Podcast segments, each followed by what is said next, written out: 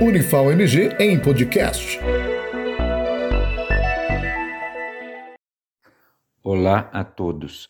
Meu nome é Frederico, sou médico clínico do CIAST Unifal e hoje vamos dar continuidade aos podcasts sobre envelhecimento saudável, tecendo considerações a respeito das oportunidades de conhecimento. O envelhecimento ativo e saudável é acompanhado de bem-estar físico, mental, social e espiritual. Diz um antigo provérbio japonês: se você tiver mais 15 minutos de vida, ainda terá 15 minutos para aprender algo novo.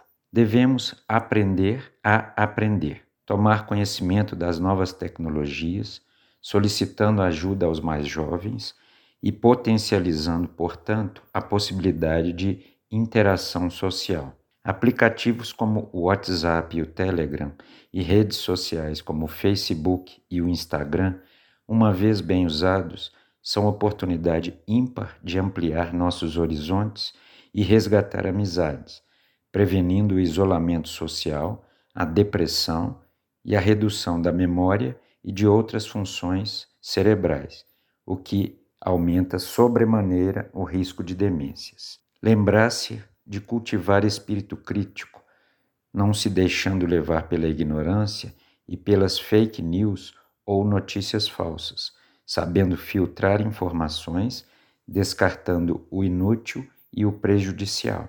Os centros de convivência para os idosos, as associações municipais, estaduais e federais com programas sociais voltadas ao público da terceira idade, bem como as universidades abertas à terceira idade, como a UNAT Unifal, a qual já completa mais de 20 anos de funcionamento, são ferramentas importantes de inserção social, aprendizado e convivência, sendo oportunizadas a todos nós. Até o próximo encontro.